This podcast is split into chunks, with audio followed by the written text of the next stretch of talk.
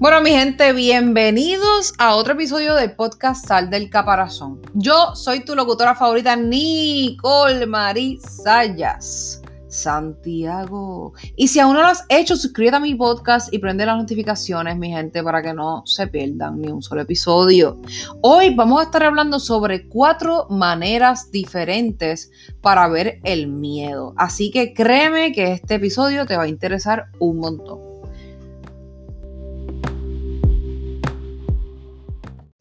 Mi gente, ustedes, los más grandes de este mundo. Adiós, espérate, este no es la radio. Mm, ups, aquí estoy de nuevo.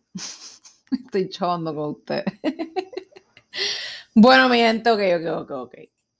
Vamos a hablar del miedo hoy, porque este es el tema que nosotros mayormente enfrentamos para cada situación que se nos presenta en la vida. Para dejar una pareja eh, de una relación tóxica, para dejar ese trabajo que tiene un ambiente súper tóxico, este, para atreverte a hacer cosas nuevas, para acabar de atreverte a grabar ese live, etcétera. Créame que yo espero ayudarla con este episodio a que usted por lo menos rompa una de esas barreras o más. Después de que te escuches este episodio, tú vas a salir o grabando un live, el que nunca te has atrevido a grabar, o grabando un story, el que nunca te has atrevido a grabar, o simplemente atreviéndote a hacer eso que tú sabes que no haces, debido a qué? A el famoso miedo. Así que yo les voy a estar explicando cuatro formas en las cuales yo específicamente les voy a explicar qué son los miedos más fuertes de ustedes. Por ejemplo, número uno es cuando se presenta una oportunidad nueva. Cuando tú estás en tu zona de comfort y tú dices como que, wow, se me presentó esta oportunidad, pero ¿cómo yo sé que esta oportunidad me va a salir bien?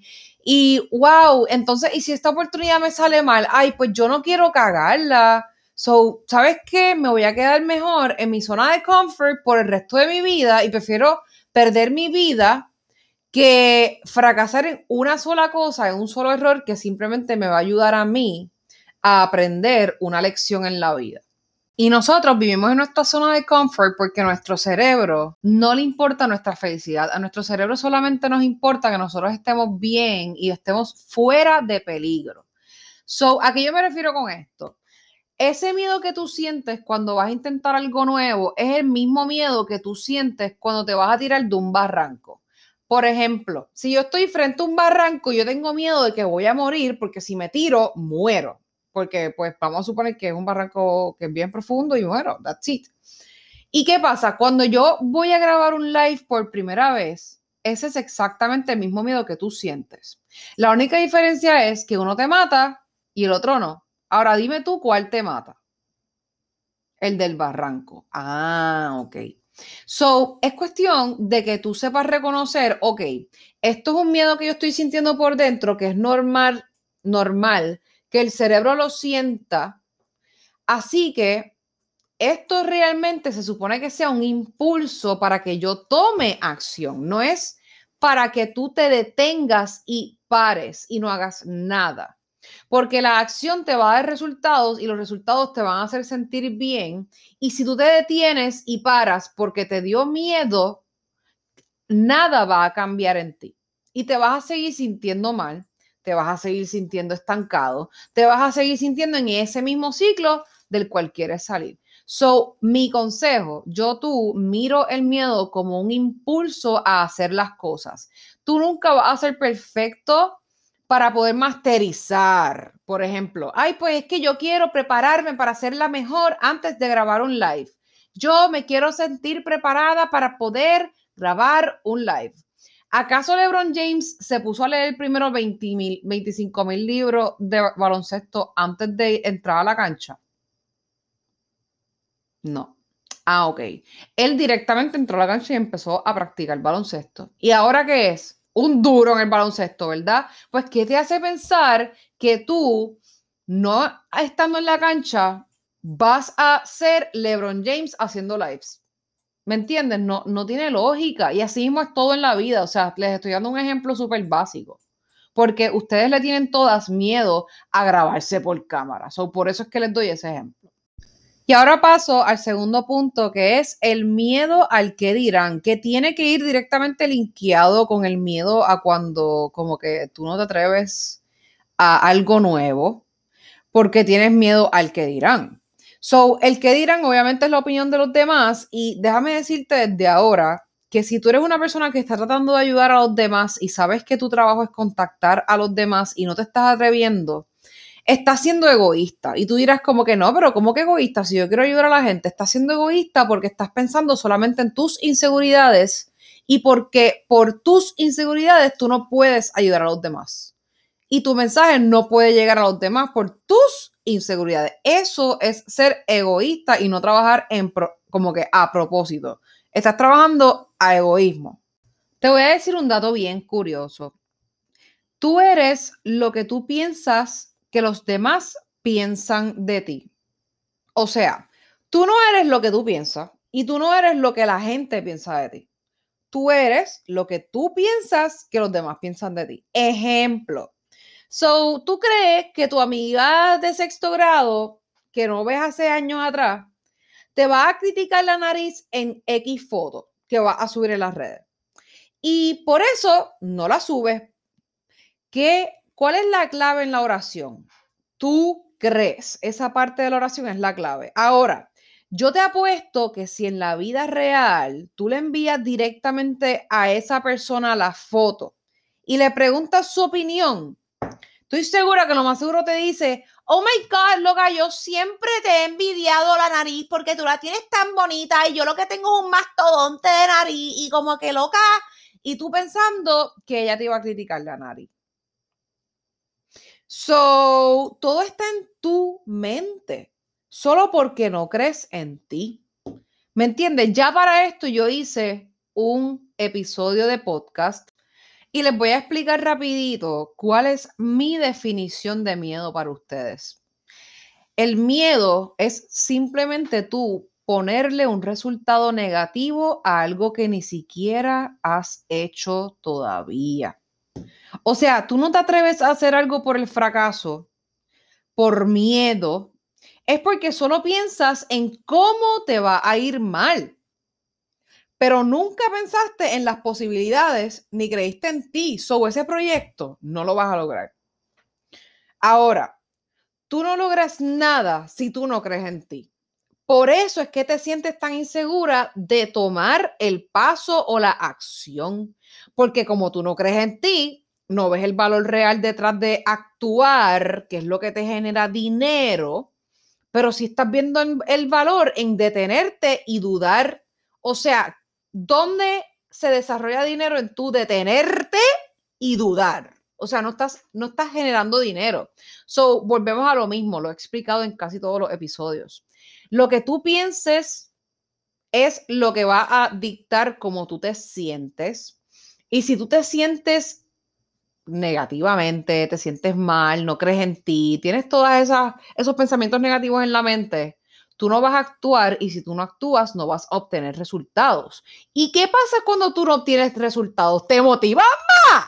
Yo no creo. ¿Entienden la lógica de esto? So, por eso es que usted no tiene que esperar a que usted esté motivado para actuar. ¿Sabes por qué? Porque si tú estuvieses trabajando un lugar por hora, Digo, estoy hablando de los emprendedores en este momento. Si tú estuvieses trabajando en un lugar por hora, a ti te mandan a ponchar y tú tienes que ponchar todos los días que te toque trabajar. Y si tú no ponchas y tú no actúas o no vas al trabajo o no tomas acción sobre los tasks que tengas que hacer en el trabajo, ¿qué pasa?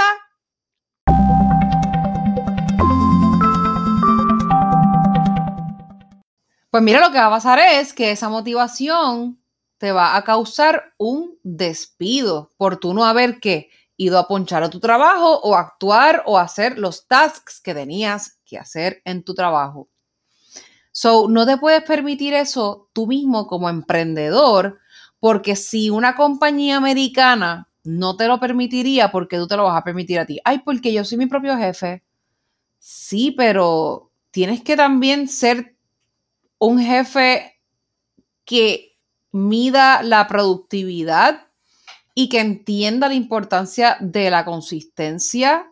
No importa si tienes la motivación o no la tienes. Y si no tienes la motivación, pregúntate por qué.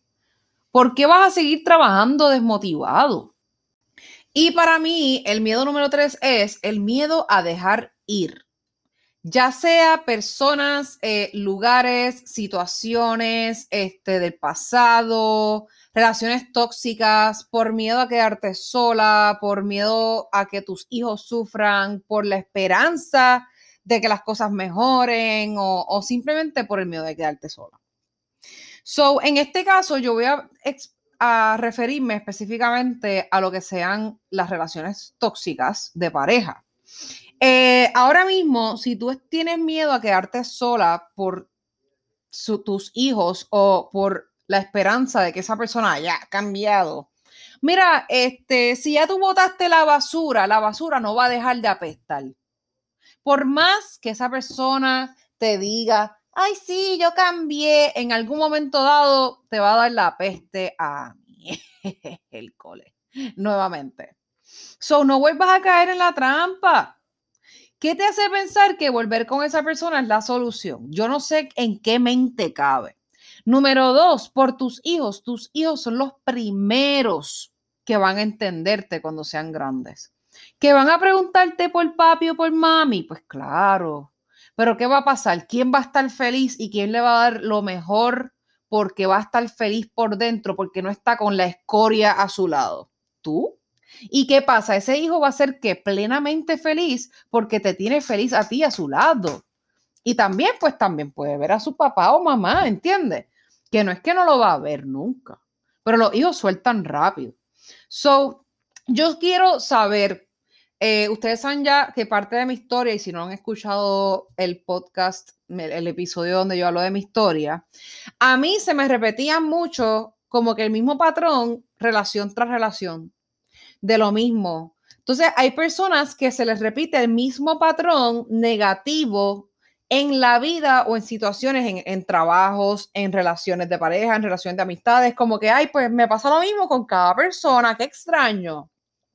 Pues mira, es porque esas relaciones solo están ahí para enseñarte algo y ya, para construir tu carácter. Para mí, cada situación negativa está ahí para nosotros aprender una lección, ver cuál es esa lección y cómo esa lección alteró nuestro carácter. Y tú tienes que ver, eso es bien importante, ver cuál es tu carácter, porque con tu carácter se supone que tú ayudas a las personas, como que por algo tú eres como eres. ¿Me entiendes? Eso es como que lo que yo tengo que decir sobre eso. Pero yo quiero que usted se haga esta pregunta ahora mismo. Y quiero que escribas la contestación en una libreta. Lo puedes intentar en tu hora de crecimiento personal mañana en la mañana. Y yo quiero que tú reflexiones sobre esta pregunta, que es la siguiente. ¿Qué situaciones o personas debes dejar ir y por qué? Wow. Dale para atrás, repite la pregunta, escríbela, contéstala. ¿Qué situaciones o personas debes dejar ir y por qué?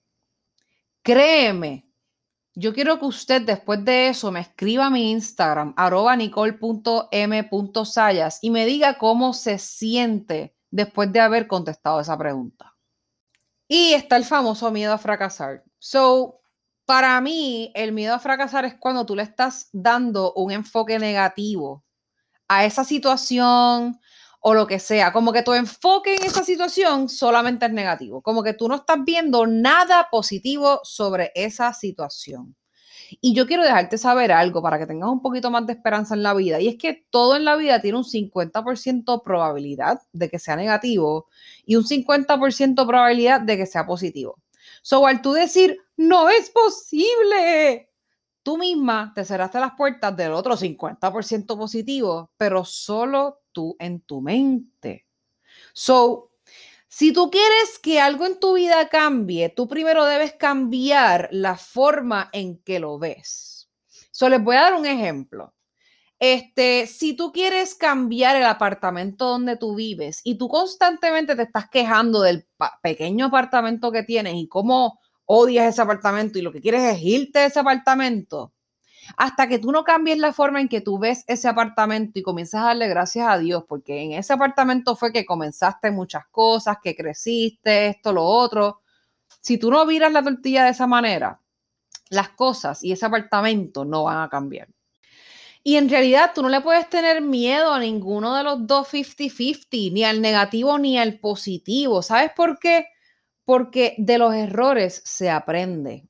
Una lección que te va a acercar más a tu meta.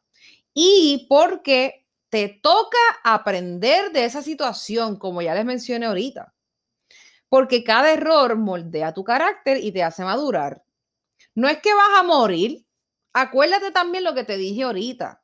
Tú tienes miedo a atreverte a algo nuevo porque sientes un miedo dentro de ti que es el mismo miedo que vas a sentir cuando estás frente al barranco. La única diferencia es que una muere y en la otra eres tú poniéndote una roca al frente tuyo, como que tú mismo. Es como tú mismo ponerte el pie para caerte y tropezarte. Y para que las cosas te salgan bien, les voy a dar un tip. Y es que las debes sentir en tu intuición, como un impulso en el pecho que te obliga a respirar hondo. Esa es la acción que tú debes tomar. Para mí, ese impulsito es Dios diciéndote, haz esto, que esto es lo que yo quiero que tú hagas. Pero ¿qué pasa? Ese impulso lo sentimos en el pecho, como nuestra intuición, como les acabo de explicar. Y el miedo lo sentimos en el cerebro. El miedo es el enemigo, deteniéndote de tú ser feliz en este mundo. Por eso es que yo les digo que el miedo solamente debe ser su impulso para seguir hacia adelante. Así que yo de ahora en adelante, después de este podcast, yo quiero que usted tome este podcast para dejar el miedo atrás y atreverte a hacer algo. Y yo quiero que tú te atrevas a hacer algo tú escribas en tus redes qué fue ese algo que te atreviste a hacer gracias a escuchar este podcast. Comparte mi podcast con cuantas personas puedas para poder impactarlos y déjame saber, taguéame en eso que lograste hacer después de escuchar este podcast. Y déjame saber cómo te ayudé. Eso para mí es súper importante. Como que después de que usted escuche un podcast, me encanta que usted me escriba, recibir un DM de parte de usted o a través de Facebook, si me busca el grupo Sal del Caparazón en Facebook, va a tener la misma carátula del podcast. Este, realmente a mí me encanta ver cómo yo les, impacto de forma positiva. Son, miren, para concluir realmente, atrévase a hacer las cosas no tenga miedo, porque vuelvo y repito que el miedo es tu impulso. That's it. El miedo es solamente tú imaginarte que te va a ir mal, olvidarte de que está el otro 50% de posibilidades. Te estás haciendo las preguntas incorrectas, te lo he dicho antes. En vez de preguntarte cómo te va a ir mal, pregúntate por qué, cómo te va a ir bien, cómo tú vas a hacer que eso se logre. ¿Me entiendes? En vez de, ay, pero es que, porque el cerebro entra y busca toda la evidencia a su alrededor de por qué en otros momentos has fallado y por qué tú vas a fallar esta vez también. Y eso tú lo puedes romper dándote cuenta de que eso no es verdad, eso solamente está en tu mente. Tienes que aprender a reconocer y darte cuenta de esos patrones que lo que hacen es detenerte en la vida. Y mis amores, con eso culmino este episodio. Eso es todito por hoy. Si te gustó, por favor, compártalo con quien ustedes sepan que necesitan mis consejos, porque usted no sabe a quién usted puede ayudar con mis palabras y yo realmente quiero llegar a la mayor cantidad de personas posible porque hay muchas personas que se encierran en su caparazón, como lo he dicho ya 500 veces, y yo estoy loca porque cada una de esas mujeres sea libre So, no olvides, mujer que me escucha, hombre que me escucha, quien sea que me escuche, sal del caparazón, vuela alto y sé feliz, porque la vida te está esperando.